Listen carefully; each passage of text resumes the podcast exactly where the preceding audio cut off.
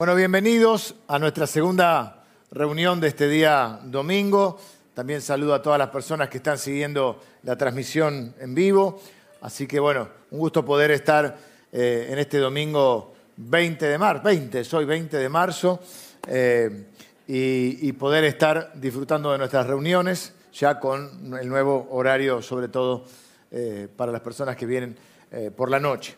Eh, hemos tenido un, bueno, un mes con mucha actividad, están comenzando todos los grupos, tienen que anotarse, creo que ya están preparados los, las personas para inscribirlos ¿no? en, lo- en los grupos de diferentes, este, por edades, por situación de vida, eh, por afinidad, todo en mesa de entradas, ustedes pueden ahí averiguar y anotarse en los grupos que ya han comenzado y que parte de, de lo que caracteriza a, nuestra iglesia es eh, la vida eh, en comunidad, ¿no? Es decir, mm, los días domingos nos reunimos de esta manera, celebrando al Señor, compartiendo la palabra en las tres reuniones, pero la iglesia está abierta todos los días con diferentes actividades y diferentes modalidades. Eh, hemos ampliado también nuevamente el horario de, de recepción y de apertura, así que está hasta las 10 de la noche, desde las 8 de la mañana hasta las 10 de la noche estamos teniendo eh, la posibilidad de, de- A mí me encanta cuando puedo venir en la semana y veo que la iglesia está explotada de gente haciendo diferentes cosas eh, y, participando, ¿no? Esta- quizá aquí participamos en la adoración, luego escuchamos la palabra, pero no tenemos tanto la posibilidad de interactuar y de formar comunidad, que es lo que nos gusta. Así que, bueno, el domingo pasado tuvimos la visita de- del doctor Samuel Pagán, creo que fue una bendición para todos, y el domingo que viene también vamos a tener una, eh, un invitado especial. No es habitual en nuestra iglesia, se ha dado en justo eh, estas oportunidades donde podemos ser bendecidos y le damos gracias a Dios, así que no es eh, algo que, sucede tan habitualmente, pero que podemos, eh, lo, disfrutamos cuando, cuando es posible. El domingo que viene va a ser, eh, nos va a estar visitando Alex por la mañana. A la noche vamos a tener una linda reunión de celebración, de adoración y también vamos a tener un momento especial de orar por las necesidades. Así que vamos a estar disfrutándolo juntos y, creo que va a ser una bendición también poder, eh, quizá en algunos casos, hacer doble turno, quizá otros pueden, este, em, algunas personas que nos siguen eh, en línea, bueno, algunos están muy lejos, saludo otra vez, una persona nos está viendo desde la Antártida, Oh, ahí sí, hasta el fin del mundo, dijo el Señor Jesús. ¿eh? Ya uno siempre dice, Vieron Mateo 28, el Señor Jesús dice, vayan y prediquen el Evangelio hasta lo último de la tierra. Ya de por sí, nosotros estamos casi a lo último de la tierra, ¿no? Si miramos el mapa. Pero eh, este, eh, esta persona está literalmente en lo último de la tierra. Eh, así que bueno, una alegría poder compartir la palabra de Dios. Voy a, eh, tomar dos domingos, este y el primer domingo de abril, para hablar acerca de algunas convicciones que tienen que ver con, a la luz de la palabra de Dios, por supuesto, con lo que creemos y lo que creo acerca de la iglesia y de lo que Dios quiere para esta iglesia en particular. La iglesia de Cristo está conformada por todos los nacidos de nuevo, de todos los tiempos, de los cristianos alrededor del mundo. Esa es la iglesia de Cristo.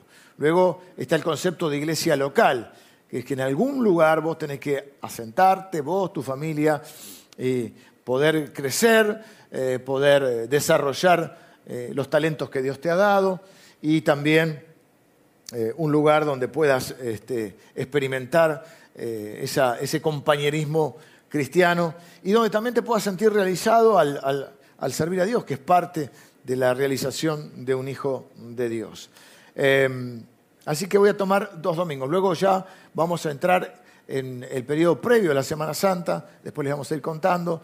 Eh, tenemos la idea de que podamos ver desde el domingo conocido como Domingo de Ramos, el domingo previo al Domingo de Resurrección, donde es- Jesús hace la entrada triunfal a Jerusalén, que podamos todos los días ir viendo un video y ir reconstruyendo la última semana de Jesús. Quizá eh, algunos de ustedes tienen varios años de caminar con el Señor, conocen eventos de la vida del Señor, pero quizá no en este orden un poco más cronológico y de reconstrucción de esa última semana, desde la entrada triunfal a Jerusalén hasta la entrada triunfal en los cielos. Así que este, vamos a, mirar hoy entonces este domingo, domingo que viene, un domingo especial, y luego el otro domingo, el primer domingo de abril, vamos a estar viendo eh, esto, este tema que, tanto nos gusta de la iglesia. la gente dice, no, yo creo en Dios, pero no creo en la iglesia. Bueno, eh, la iglesia es una idea de Dios. Jesús dijo, yo edificaré mi iglesia y las puertas del infierno no prevalecerán contra ella. Está conformada por seres humanos. Por lo tanto, hay problemas porque donde hay seres humanos hay problemas. Eh, si alguien busca la iglesia perfecta, no la va a encontrar y si la encuentra se tendrá que ir porque si no cuando ella vaya dejará de ser perfecta. Está conformada por seres humanos, pero es una idea de Dios. Y la Biblia da otra figura que es muy interesante. Hay varias figuras, ¿no? Un edificio donde cada uno es una piedra viva, ¿eh? donde cada uno encaja en un lugar. Por eso a veces en un lugar no encaja tanto, en otro sí. Eh, no tienen que ser todos ladrillitos iguales. A veces la religión quiere formar una fábrica de ladrillos un cuerpo donde cada parte del cuerpo ejerce una función y todos son valiosos, un pueblo, una familia, un rebaño, eh, un ejército, donde cada uno tiene también un rol. Eh, y sobre todo me gusta a mí la idea de la familia de la fe. Pero también hay otra figura. La Biblia habla de que la iglesia es la esposa de Cristo. Y yo pienso esa gente que dice, yo estoy bien con Dios, pero estoy mal con la iglesia. Vamos a un mal momento. Pero es como que alguien venga y diga, yo estoy bien con vos, pero mal con tu mujer. ¿Estás mal conmigo estás mal con mi mujer? Si estás mal con mi mujer, estás mal conmigo. ¿Qué va a decir? Está conmigo. O sea, somos uno.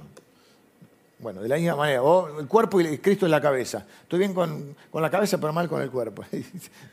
Imposible. Así que bueno, pero sí es cierto que suceden algunas cosas porque donde estamos los seres humanos hay algunas dificultades. Hoy quiero centrarme en eh, una de las iglesias, la iglesia del primer siglo. Todas las iglesias, de alguna manera, queremos parecernos un poco a la iglesia del primer siglo. La iglesia del primer siglo, luego, eh, o durante ese primer siglo, se esparció, se esparció por, eh, por diferentes, motivos, pero fundamentalmente comenzó en Jerusalén con los discípulos y con el grupo más cercano del Señor. El Señor ascendió a los cielos, descendió el Espíritu Santo, el Pentecostés comienza a expandirse la iglesia.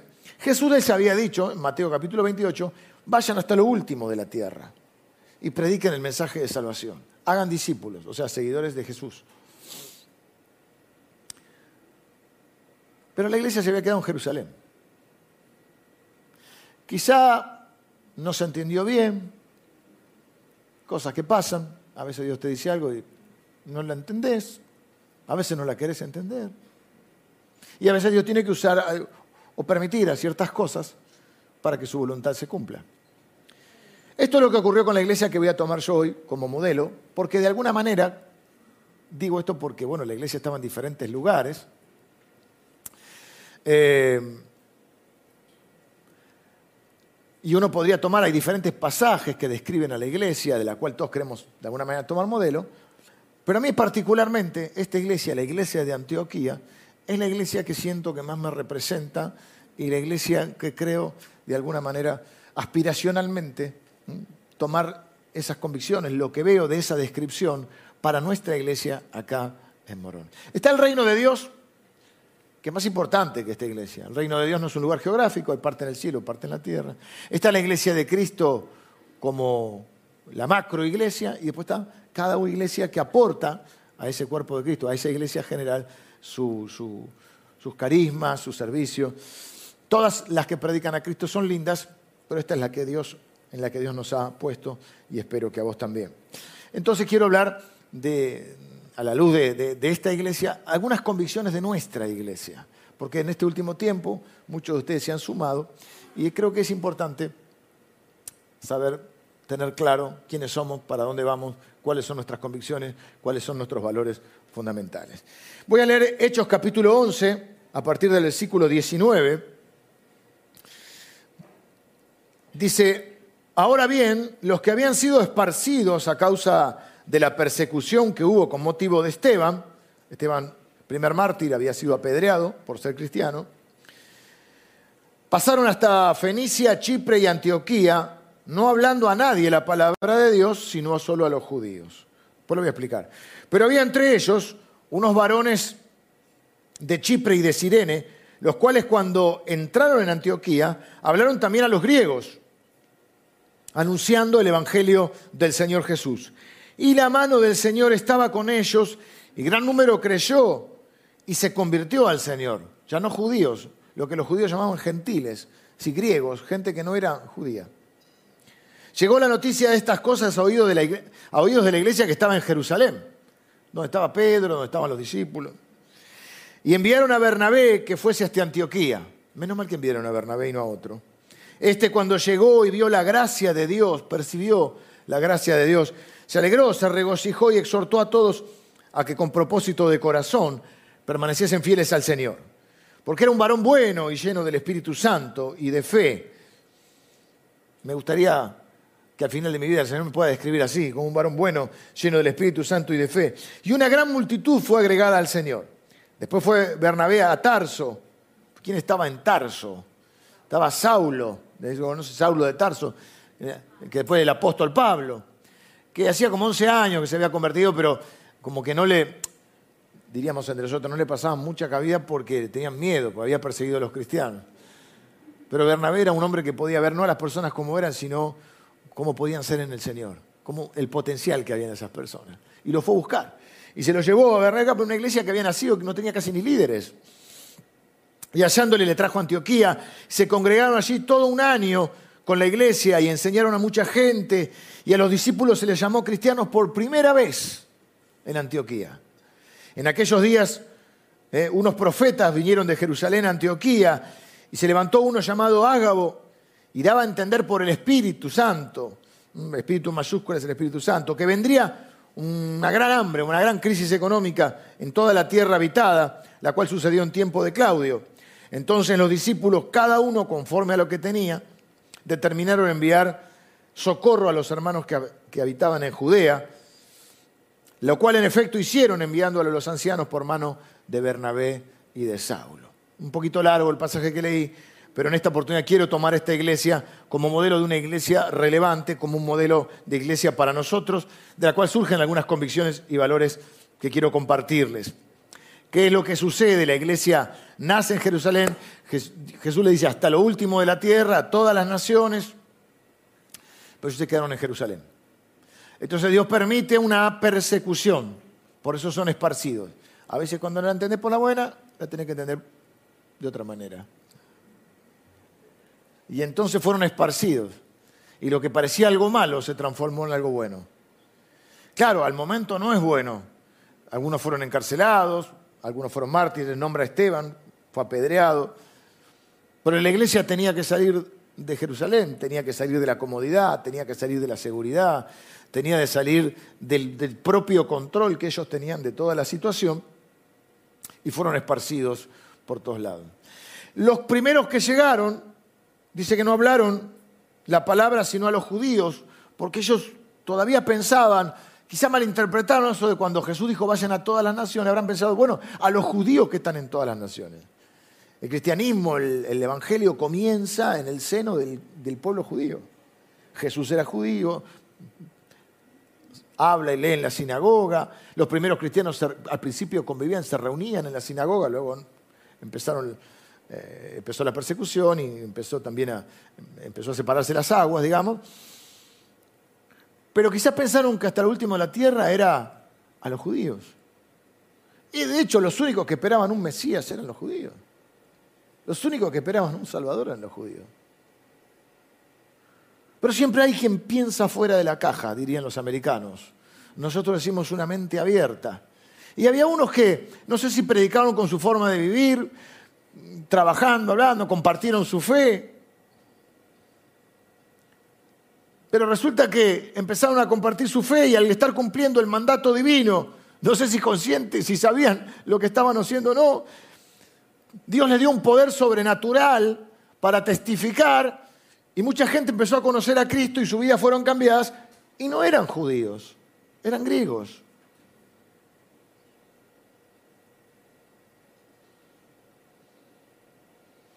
Y esta es una de las cosas que quiero mencionar, a la pasada nomás.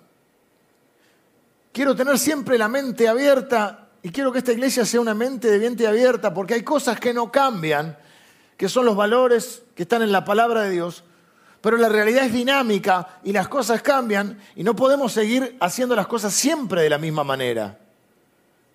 Y muchas veces para que otras personas conozcan al Señor, vamos a tener que cambiar nuestra manera de hacer las cosas. Y yo estoy dispuesto a cambiar todo lo que no sea eh, algo que esté este, expresamente indicado en la Biblia, con tal de seguir ganando gente para Cristo. El ADN de esta iglesia es que la gente conoce a Cristo. No estoy en contra de las tradiciones. Hay tradiciones que son buenas. Yo tengo tradiciones en mi familia que son buenas. Pero nada está por encima de la palabra de Dios ni de la voluntad de Dios. Y siempre tenemos que analizar nuestras tradiciones a la luz de la palabra de Dios y a la luz del momento en que estamos viviendo. No podemos quedarnos aferrados. Esta iglesia no busca un método. No está buscando copiar recetas mágicas porque esto funcionó en tal lado o en otro lado. Sí estamos dispuestos a aprender de todo. Sí queremos abrir la mente. De hecho, varias veces he viajado y me gusta hacerlo para yo o alguno de los líderes o las personas que desarrollan alguna tarea, para ver y aprender de cómo trabajan en otro lado eh, en ciertas áreas. Pero no estamos copiando una receta mágica, porque sabemos que lo que necesitamos es lo que dice acá, que es lo primero que voy a resaltar ahora. La primera frase está en Hechos capítulo 11, versículo 26, dice, y la mano del Señor estaba con ellos. Lo que hace que seamos quienes somos es porque el Señor está con nosotros.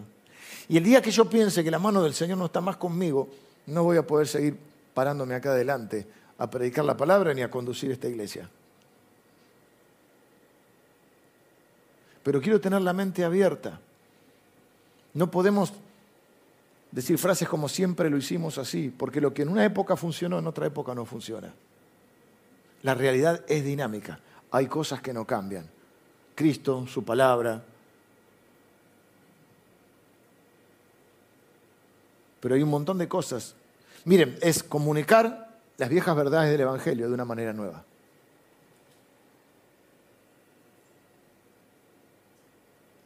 Y no hay una forma de hacer las cosas, no hay una forma de vestirse, no hay una forma de cantar, no hay una sola forma de hacer, hay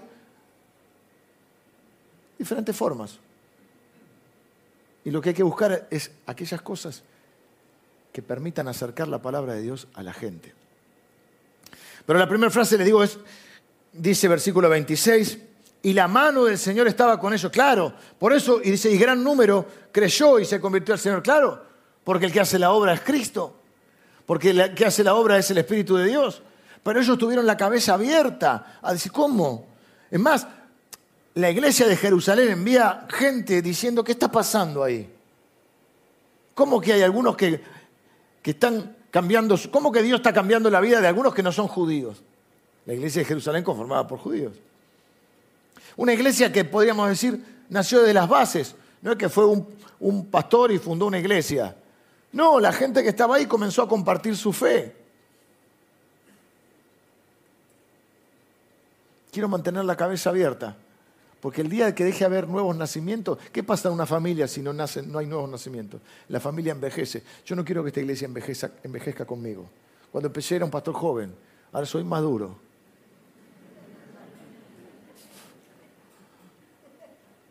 El sábado pasado, eh, por viaje, por trabajo, tuve que viajar.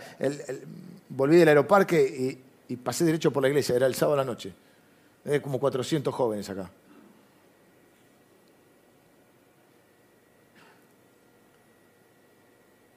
Quiero que esta iglesia tenga un montón de niños, un montón de jóvenes, que siga habiendo nuevas generaciones, que nos, den vida, como a muchos de ustedes que son abuelos cuando llegan los nietos. A veces hay mucha vida, en una casa. Y por un momento necesitas ¿eh? esa vida. Claro. Y hay cosas, y hay lío, y se rompen cosas. Y bueno, y cuando hay, cuando hay nuevos nacimientos en la iglesia hay. Y a veces los bebés hay que cambiar el pañal. Pero en esta iglesia tiramos el pañal, no tiramos el bebé. ¡Ping! ¡Chan! La mano del Señor estaba con ellos. Tenemos que asegurarnos siempre, mantenernos en humildad, en dependencia de Dios, sabiendo que lo que sucede sucede por Él. No hay otro Salvador. No es una casualidad que esta iglesia se llame Iglesia del Salvador. Algunos dicen, voy al Salvador. La iglesia del Salvador, no, esta es la iglesia del Salvador, porque no es mi iglesia, es la iglesia de... Por eso no está mi foto en la puerta. Y esta frase también está traducida como el poder de Dios estaba con ellos. Otras traducciones, está dice la mano de Dios. ¿Eh? La mano de Dios me se acordará. Algo le Maradona, ¿no? La mano de Dios estaba con ellos, pero eh, eh, otras traducciones dicen el poder de Dios estaba con ellos. Palabra y poder. Tenemos la expectativa de que Dios siempre haga lo que nosotros no podemos hacer. Trabajamos mucho porque hay que trabajar, esforzarse, hacer lo que nos toca hacer. Dios hace lo que nosotros no podemos hacer. la segunda frase que veo y que me llama la atención, está en el versículo 23, ¿eh? describiendo esta iglesia. Entonces, ¿qué hacen los de Jerusalén? Dicen, pues esto ah, nació de las bases, habría algún líder natural, porque siempre hay gente que tiene eh, dones de liderazgo, pero no la iglesia conformada. Entonces, bueno, vamos a ver qué pasa. La iglesia de Jerusalén, donde están los discípulos, eh, Pedro, Santiago, lo mandan. Y mandan a Bernabé, menos mal que mandan a Bernabé. Un hombre con la cabeza abierta. Porque se llega y se encuentra con gente que ¿Qué pasaba? Muchos al principio, después es para otra prédica, pero muchos de los cristianos dijeron, ¿qué es esto? ¿Cómo? ¿Hay cristianos que son judíos? Entonces está lo que se conoce como los judaizantes. Que bueno, pueden ser cristianos, pero tienen que empezar a seguir todos los ritos judíos. Después entra Pablo y dice, no, esto no es así, medio que discute con Pedro, qué sé yo, porque a veces entre los hermanos hay discusiones, para hacer la verdad, no para ganar. Eso debería ser. El problema es que generalmente es para imponer nuestra voluntad. Y entonces Claro, porque tienen costumbres que no son. Y a esta iglesia va a llegar gente que no tiene tus costumbres, que no es gente como uno, que no se viste como vos, que no habla como vos, que no vive como vos. La pregunta es si lo vas a aceptar o lo vas a rechazar porque no es como vos. Segunda frase que me encanta, dice que llegó Bernabé, que era un varón bueno, lleno del Espíritu Santo, y Lucas, el escritor de Hechos, nota que Bernabé percibió la gracia de Dios. Versículo 23. Este Bernabé, cuando llegó y vio la gracia de Dios, es un enviado, dice, ver qué pasa, enviémoslo a Bernabé. Este se alegró eh, porque vio, percibió la gracia de Dios. La pregunta es, ¿cómo puede percibir la gracia de Dios? ¿Cómo se puede percibir la gracia de Dios en la iglesia? ¿Qué es lo que vio Bernabé para decir acá hay gracia de Dios? Pienso a la luz de lo que estoy viendo en este pasaje y en otros pasajes que se ven, como por ejemplo Gálatas capítulo 2, donde Pablo ya después habla acerca de esta iglesia y, menciona algunas cosas, por ejemplo, que era común que judíos y gentiles se sentaran juntos y compartieran la mesa, aún la cena del Señor. Tal vez el testimonio más claro de la gracia de Dios en una iglesia sea el compañerismo entre hermanos. Y a mí me duele cuando no hay ese compañerismo. Y a mí me duele cuando a veces suceden. Estamos acostumbrados, tratamos de resolver los problemas porque es lo que pasa entre hermanos. Cuando hay discusiones, peleas, roces entre hermanos. Bernabé vio algo que era inaudito, a nosotros no nos puede llamar tanto la atención, no tenemos ese contexto, que judíos y gentiles disfrutaban de la comunión, del compañerismo, de la cena del Señor, comían juntos. ¿Quién hubiera creído que esto era posible en el primer siglo? Judíos no se tratan con gentiles. Había otra que grieta, ahí sí había una grieta. Había barreras raciales, religiosas, culturales, empezando por ejemplo que los judíos no comen cerdo. Y esto es capaz que iba a ver, ¿qué tal hermano? ¿Cómo andás? Sacaba una pata de cerdo, el otro se ponía loco. Pasaban esas cosas. Pasaban algunas otras cositas más. Pero esa grieta aparentemente inquebrantable fue derribada por la gracia de Dios. Es lo que dice Pablo. Pablo le llama la unidad del Espíritu. Cuiden la unidad del Espíritu. Y cada uno de nosotros tiene que cuidar la unidad del Espíritu. Cada uno de nosotros tiene, el fundamento es Cristo. Cada uno de nosotros, dice Pablo, mire cómo sobreedifica. Cada uno de nosotros tiene que trabajar y edificar para la unidad del cuerpo de Cristo. Quien no lo hace no está entendiendo la idea de Dios.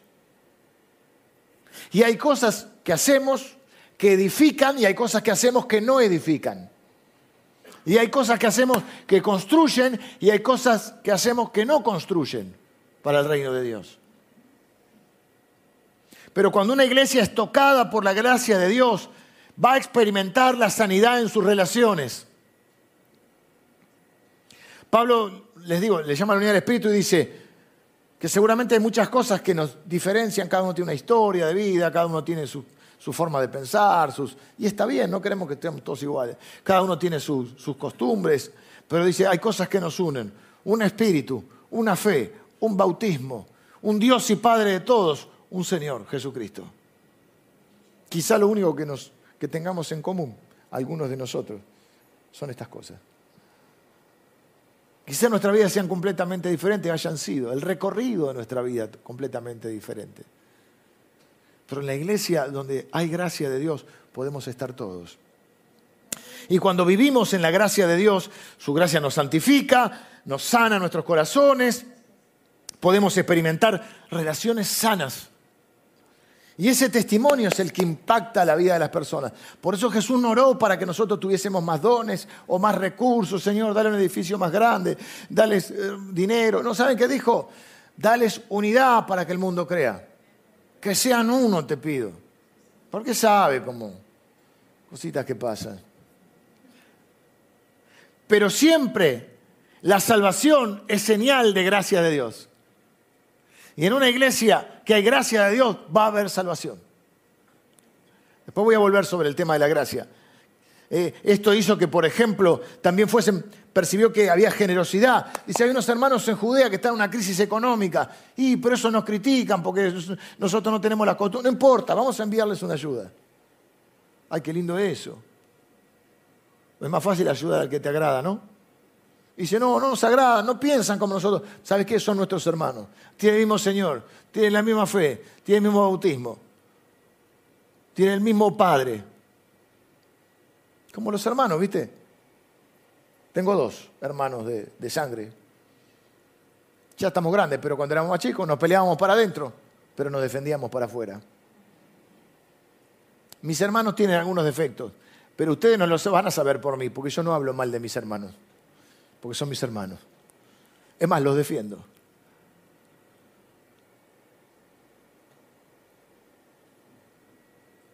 Y dice ahí que, que enviaron una ayuda solidaria, una iglesia generosa, por eso prosperaba.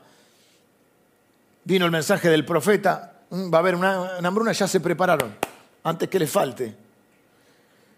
Vi una iglesia que tenía una visión para el mundo. Esta iglesia no le tiene miedo al mundo. Esta iglesia tiene un mensaje para el mundo. Y hasta donde Dios nos lleve. Estamos literalmente en lo último de la tierra. Pero hasta de, ahí comienzan lo que se conoce como los viajes misioneros de Pablo. Con Bernabé algunos. Y comenzaron a expandir el Evangelio por todos lados. Primero lo trajeron a Pablo, que no, no lo quería nadie. Porque le tenían miedo, no es que no lo querían. Tenían miedo porque él había sido perseguidor de la iglesia. Y de ahí surge. En capítulo 13 dice que orando y ayunando, ¿eh? una iglesia que ora, una iglesia que depende de Dios, ora, ¿eh? y depende. Entonces estamos orando y ayunando, y el Espíritu Santo apartó a Bernabé y a Saulo para, para el ministerio, para los viajes misioneros. La última frase que quiero resaltar hoy es en el versículo 26, dice, y se le llamó cristianos por primera vez en Antioquía. Y hoy decimos, qué bueno, se le llamó cristiano, qué testimonio, pero en realidad era un término peyorativo, era un término cuando vos le querés bajar el precio a alguien, despectivo. Porque cristiano se puede traducir como pequeños cristos. Y estos quieren ser como Cristo. Si fuera un argentino le hubiera dicho, pero ¿quién te cree que sos? Cristo. Y algo que era algo dicho en un, sentido despectivo o peyorativo, para ellos y para nosotros es un elogio.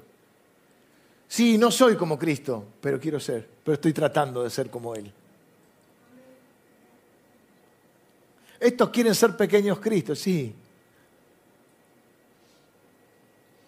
A la luz de este análisis quiero compartirles rápido algunas convicciones y valores de nuestra iglesia. Primero, la conciencia de misión. Estamos en una misión y conciencia de reino. Les dije, el reino de Dios es más importante que nuestra iglesia. Mm, amamos esta iglesia. lo primero que hago yo cuando alguien viene y me dice, no, porque yo tengo un ministerio de esto, ¿dónde te congregas? Si no te congregas, ya me hace ruido, diríamos hoy. Mm. Los cristianos, la idea de Dios es que nos congregásemos, que formamos parte de una familia. Les decía, el, de los hermanos, me acordé del Martín Fierro. Los hermanos se han unido, es la ley primera, porque si entre ellos pelean, lo devoran los de afuera. Las veces que vi eso en la iglesia de Cristo, las veces que vi eso. Él de afuera, no devora a nosotros. Pero, aunque no somos teofanatismo de esta iglesia, entendemos el reino de Dios y, amamos y queremos servir al cuerpo de Cristo en general y a otras iglesias. Después va, a salir también, les vamos a, pasar el, horario, pero el 28 vamos a, abrir las instalaciones de nuestra iglesia para un evento eh, pre-campaña de, la organización de Luis Palau. O sea, estamos sirviendo y apoyando otros ministerios, apoyando literalmente económicamente. Algún día le vamos a ir contando, no podemos hablar de números porque no queda bien, este, ni es seguro, pero apoyamos, destinamos parte de nuestro presupuesto para apoyar a otra gente que está sirviendo a Dios en otras áreas o otras iglesias, quizá con, menos posibilidades económicas. Un montón de cosas que Dios nos permite hacer. Ministerios evangelísticos, ministerios de, acción social, eh, iglesias con un énfasis eh, determinado, eh, organizaciones, instituciones que trabajan en la niñez, en las adicciones, en diferentes eh, conflictividades. Pero quiero hablar de conciencia de misión porque el evangelismo en esta iglesia es algo natural. Ese es nuestro ADN, ese es nuestro aporte al cuerpo de Cristo. Lo que podemos aportar como iglesia es, por eso nosotros no tenemos específicamente un ministerio de evangelismo, donde hay 10, 15 o 20 o 100 que están, solo son los encargados de evangelismo. No, nuestra iglesia, todo lo que hacemos está teñido por el evangelismo. Desde este tipo de reunión que hacemos, ustedes verán que es un poco diferente a quizá otras que conocen, porque estamos pensando que puede haber entre nosotros personas que hoy necesitan conocer a Cristo. Quizás seas uno de ellos. Entonces no hay un ministerio específico de evangelismo. Desde las bases, desde el púlpito, se habla y se predica el mensaje evangelístico. Desde las bases también. Y queremos prepararnos y esta iglesia está preparada para que vos puedas traer un amigo, un vecino, un compañero de trabajo. Sin que experimente un shock cultural. Hay algunas cosas que, que son propias de ser una iglesia, pero sin que experimente un shock cultural. Tratando de traer la palabra bajarla a la realidad de, la calle, porque queremos que la gente reciba la palabra de Dios. No que se sienta excluida, porque tenemos un lenguaje, una jerga, unas costumbres, una forma de, de, ser, de vestirnos, de hablar, que es incomprensible. La iglesia habla naturalmente de ganar almas. Nuestra gran alegría es cuando hay nuevos nacimientos, como la familia y estamos dispuestos a abrir la cabeza para que siga ¿eh? llegando lo que Dios trajere y para ir a buscarlos. Segundo, conciencia del amor de Dios. Amamos a Dios, sabemos que Dios nos ama, nos amó primero. Tratamos de amarnos entre nosotros a pesar de las diferencias, a pesar de que quizás no tenemos eh, tantas cosas en común, las que tenemos en común son las más importantes. Y también amamos a los que no son cristianos y no piensan como nosotros, aún a los que nos critican. Y no queremos ser de los que critican, queremos ser de los que aman. Aceptación en medio de la diversidad. Hay devoción a Dios, compañerismo y misericordia. Es decir, adoración, edificación y testimonio.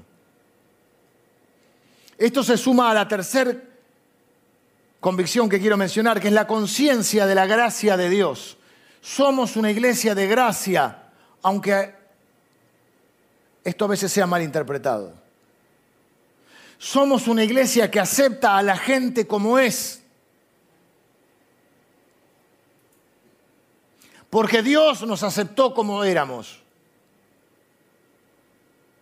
Yo no entiendo por qué a veces en, ciertos ámbitos religiosos no se comprende esto de la gracia de Dios. Y hay una serie de requisitos para, para que te podamos aceptar. No cantábamos algún, lo que vienen de ámbitos religiosos, no cantábamos tal como soy de pecador, sin más confianza que tu amor. Así me aceptó el Señor. ¿Quién soy yo para no aceptar a otro? Y aunque a algunos le duela esto y le ponga sí, acá aceptamos a todos, a todas y a todes. A mí no me gusta pero ese lenguaje, pero más allá del lenguaje, es decir, no hay un requisito para que seas aceptado entre nosotros. Porque Dios te acepta como sos. ¿Y por qué te acepta como sos? Porque es un Dios de gracia, un Dios de amor. Claro, como nos ama, nos acepta como somos, esto no significa que decimos que está bien lo que creemos que está mal. Esto no significa que comparta tu modo de vivir o tu modo de pensar. Significa que por encima de eso sos un receptor del amor de Dios, sos alguien, un, destinatario del amor de Dios. Es decir, como Dios te ama, yo también te amo. Como Dios te acepta, yo también te acepto. Pero no soy yo el encargado de cambiarte, es Dios el que te va a cambiar. Porque como te ama, no te, va a dejar así. Como te ama, te va a transformar. La misma gracia con la que te recibe es la gracia con la que te transforma. Por eso yo que tengo que darle a las personas el mensaje, de, yo digo darle a Cristo, no se lo doy yo. Démosle a Cristo. Y cuando reciba a Cristo va a recibir el Espíritu Santo y el Espíritu Santo lo va a transformar. ¿O alguno cree acá que es el Espíritu Santo? ¿Quién es el que convence de pecado, justicia? El Espíritu Santo. No es que yo te dé una regla, mira, vas, ah, vas a pertenecer acá, bueno, acá está la lista. Esto es lo que tienes que hacer, esto es lo que no tienes que hacer. Y en cuanto hagas algo que no tienes que hacer, yo voy a estar ahí para juzgarte. ¿Cómo un cristiano puede hacer tal cosa? De la misma manera que vos haces otra cosa. Pasa que estás más ducho en esconderlas, en disimularlas. Somos aceptados por medio de la gracia de Dios, transformados por la gracia de Dios. Vivimos la gracia de Dios y transmitimos la gracia de Dios. De gracia recibisteis, dice la Biblia, de dad de gracia. ¿Quién soy yo? Para, ¿Quién me dio a mí el papel de juez? Digo yo. Jesús dijo, no me envió Dios a condenar al mundo, sino a salvar al mundo, a dar mi vida por ellos.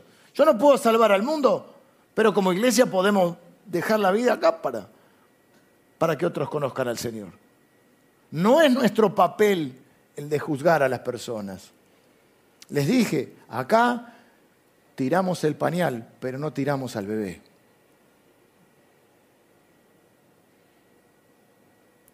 Y por ahí no se viste como vos, por ahí no habla como vos, por ahí no vive como vos. Pero Dios lo ama como te ama a vos. Y lo va a transformar como te está, no te transformó, como te está transformando vos. Y a mí, por supuesto. Conmigo le está costando, pero va. Una iglesia que acepta a las personas como son.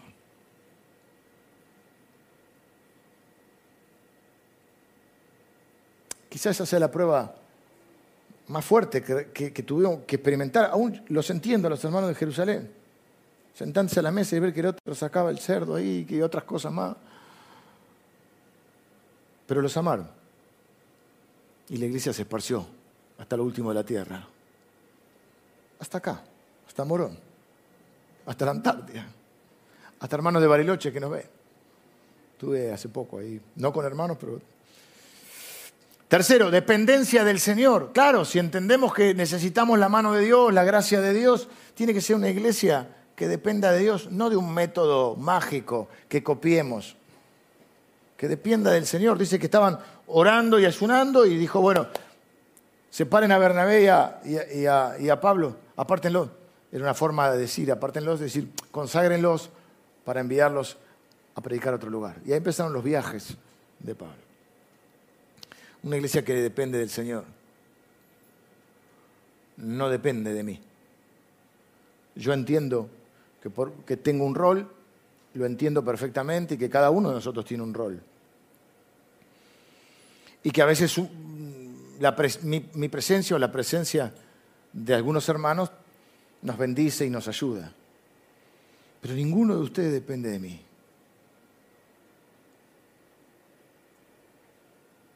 Porque además yo no puedo estar en todos lados. Pero Dios sí. Y no hay lugar que estés, o condición en la que estés, en la cual no puedas solicitar el auxilio de Dios y Dios va a estar en tu socorro. A veces envía gente Dios porque tiene su gente. A veces directamente eh, estás solito ahí con tu alma y sentís la presencia de Dios. Pero Dios siempre va a estar. Centralidad de Cristo, número 5. La respuesta en esta iglesia siempre es correcta si vos decís Cristo. ¿Qué hora es Cristo? Ah, muy bien. ¿Qué hace calor? ¿Qué, hace, ¿Qué temperatura hace Cristo? Muy bien. Siempre para todo la respuesta es Cristo. ¿Qué, quiero decir con esto? ¿Qué quiero transmitir? Por eso está también en la iglesia del Salvador. ¿Qué dice el apóstol Pablo? Me propuse no saber otra cosa que a Cristo y a este crucificado. Su persona y su obra. El primer mensaje que está en, eh, cuando empezó la pandemia se llamaba no, no vengas a la iglesia. O no vayas a la iglesia, no me acuerdo. ¿Por qué? Porque no vamos a la iglesia, nosotros somos la iglesia. Y siempre andamos buscando salvadores, en el país, en nuestro país, la, historia de la, humanidad, siempre está buscando algún salvador. Y hay uno solo, que es Cristo.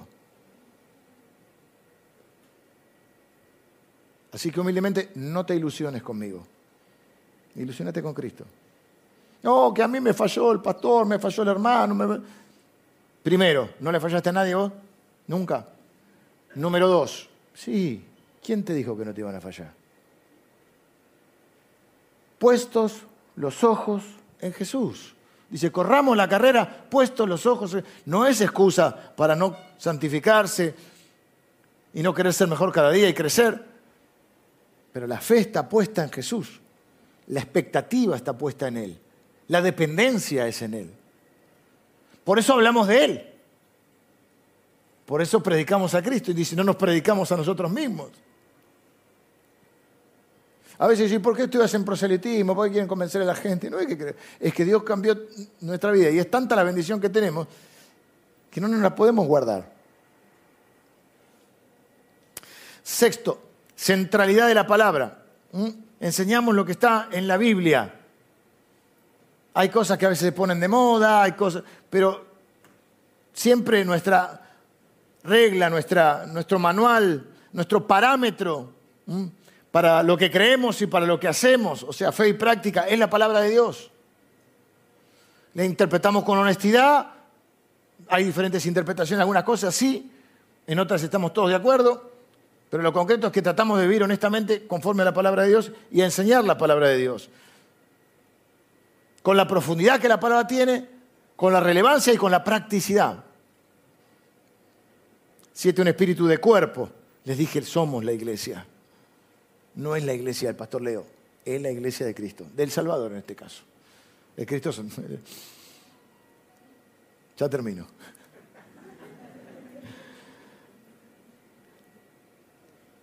Creemos que el único que tiene que brillar es Cristo. No peleamos por reconocimientos. No peleemos por cargos. No peleemos por títulos, no peleemos por los primeros lugares, no peleemos por las preeminencias, peleemos por Cristo.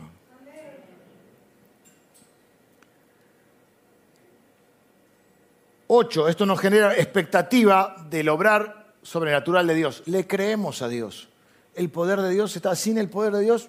El día que la mano, repito, el día que la mano sienta que la mano de Dios no está conmigo, me tengo que ir.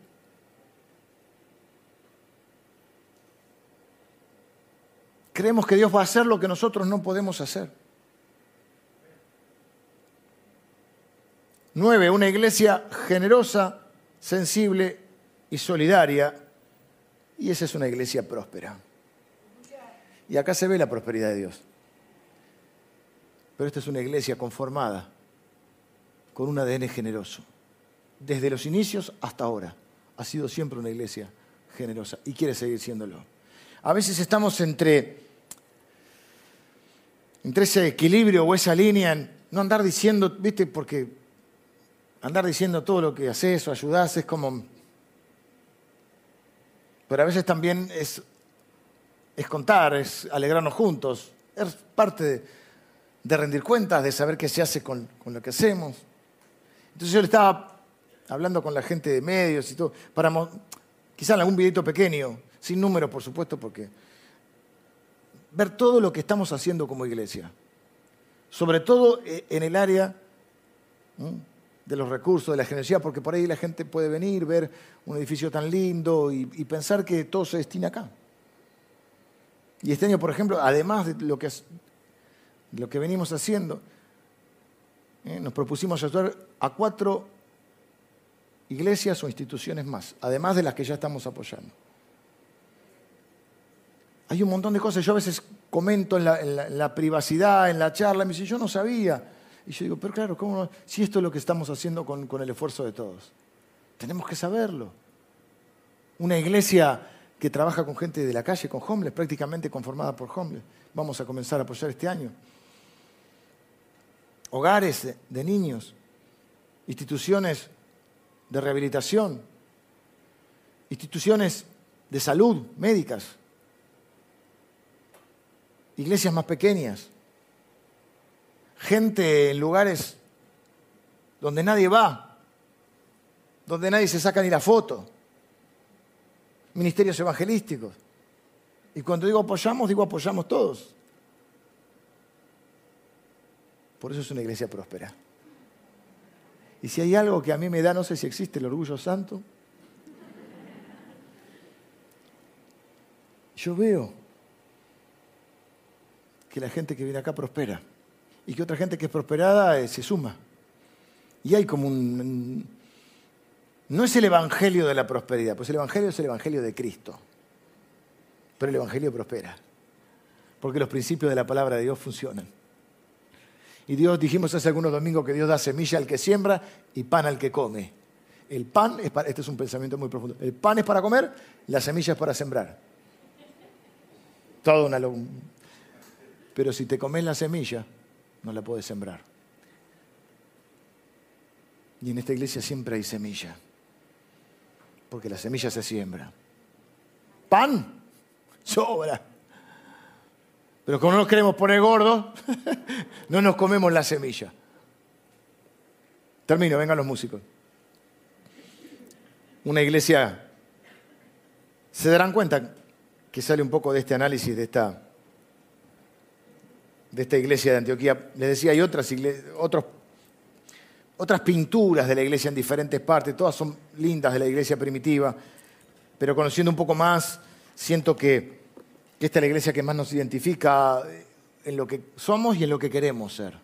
Algunas cosas somos y algunas son aspiracionales. Aspiro a tener una iglesia que en la cual cada persona que llegue sienta que hay un lugar para ella, sienta que es aceptada, sienta que no es juzgada, sienta que es recibida, que es amada y que puede ser ayudada. Sobre todo una iglesia donde se pueda encontrar con Cristo, que es quien le va a cambiar la vida. Una iglesia donde escuche una palabra que la pueda entender y aplicar. Una iglesia donde experimente el amor de Dios y nuestro amor. Una iglesia donde pueda plantar su familia y crecer.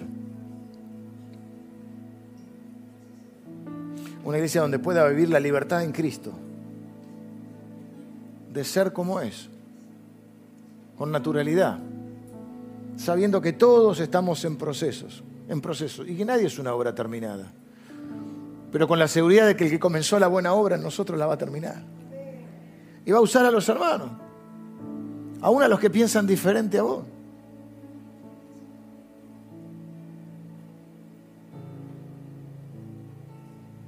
Una iglesia a la que podamos llamar familia. Y aunque a veces, como los hermanos, ¿viste? Nos peleamos un poquito, nos defendemos por afuera.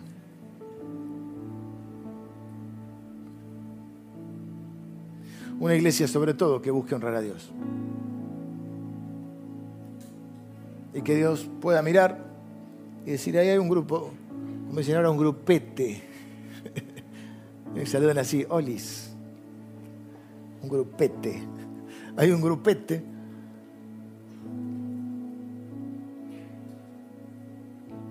que busca honrarme.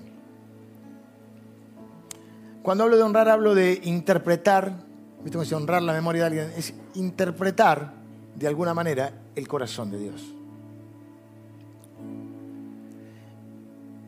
Y yo creo que la mejor manera de interpretar el corazón de Dios es lo que hemos experimentado nosotros. Y mirar a Cristo, porque Cristo dijo, el que me ha visto a mí ha visto al Padre.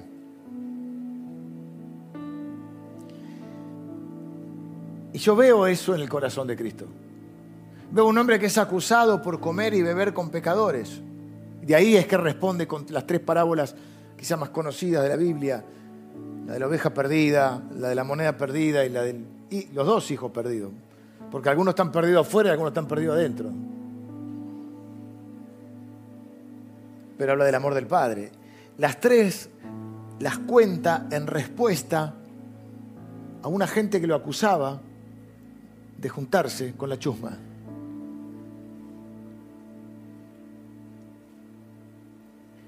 Y es como que Jesús los miró y dijo, esta gente no sabe para qué vine. Y a mí me llama la atención que pasando dos mil años, a veces nosotros podemos caer en la misma tentación de juzgar a los demás, de no aceptar a los que son diferentes a nosotros. Y si de algo se está, esta semana el profe Zaini, profe del instituto, dio una charla que está en YouTube sobre el Jesús inclusivo. Jesús es exclusivo porque es el único camino. Él dijo, yo soy el camino, la verdad y la vida. Nadie viene al Padre si no es por mí. Pero también es un Jesús inclusivo, porque dijo, el que a mí viene, yo no le echo fuera. Vengan a mí todos. Porque todo aquel que cree no se va a perder. Porque aquel, todo aquel que invoque mi nombre será salvo. Quisiera terminar orando. Le voy a dar gracias a Dios por ustedes, aunque no lo crean. Estoy feliz de ser parte de esta aventura de fe. Algunas cosas son aspiracionales, algunas cosas estamos viviendo. Algunas cosas hemos vivido y viste que a veces la vivís y después la dejás de vivir. Y las quiero retomar. En mi vida, en la vida de iglesia, en ese nosotros que es el cuerpo de Cristo. Por eso es bueno recordar a veces lo que ya sabemos. Porque a veces no es que no lo sabemos, es que se nos olvida. Señor, te doy gracias por tu palabra. Tu palabra es verdad. Gracias por nuestros hermanos de Antioquía que nos dejaron un legado, una enseñanza, un, ejemplo, un modelo. Señor, es nuestro deseo con toda humildad y poder interpretar tu corazón. Y tener el sentir que hubo en Cristo Jesús. Señor, queremos mantenernos en humildad, en dependencia, viviendo, sabiendo que vivimos en misión, porque hemos recibido tu amor y tu amor es el que queremos llevar. Queremos llevar tu palabra, que es la que cambió nuestra vida. Queremos que la gente conozca a Cristo. Es el que transformó y le dio sentido a nuestra vida. Señor, queremos vivir en tu gracia. La gracia que nos acepta, la gracia que nos transforma, la gracia que nos sostiene, la gracia que nos levanta, la gracia que transmitimos. Para que otros reciban de esta gracia, que nunca se acaba, Señor. Señor, dependemos de ti.